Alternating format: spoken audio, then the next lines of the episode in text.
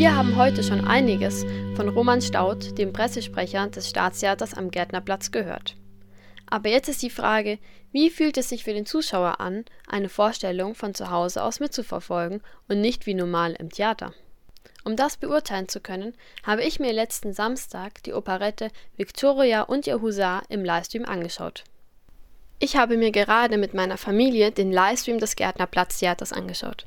Eine sehr tolle Vorstellung und eine gute Alternative jetzt zur Corona-Zeit.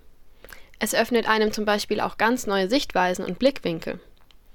Durch die Übertragung wurde mir auch erst richtig bewusst, was für einen extremen Unterschied es macht, ob man eine Vorstellung im Fernsehen sieht oder in einem Theater.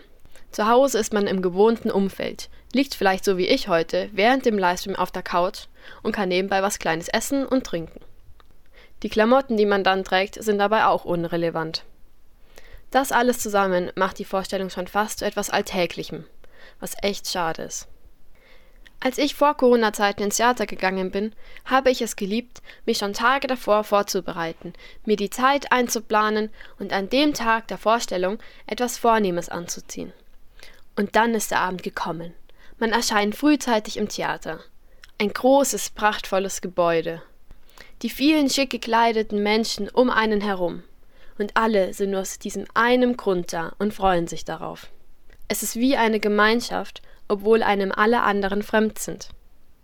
Vielleicht kommt man auch mit manchen ins Gespräch, während man in diesem riesigen Saal sitzt und darauf wartet, bis die Lichter ausgehen und der rote Vorhang sich öffnet.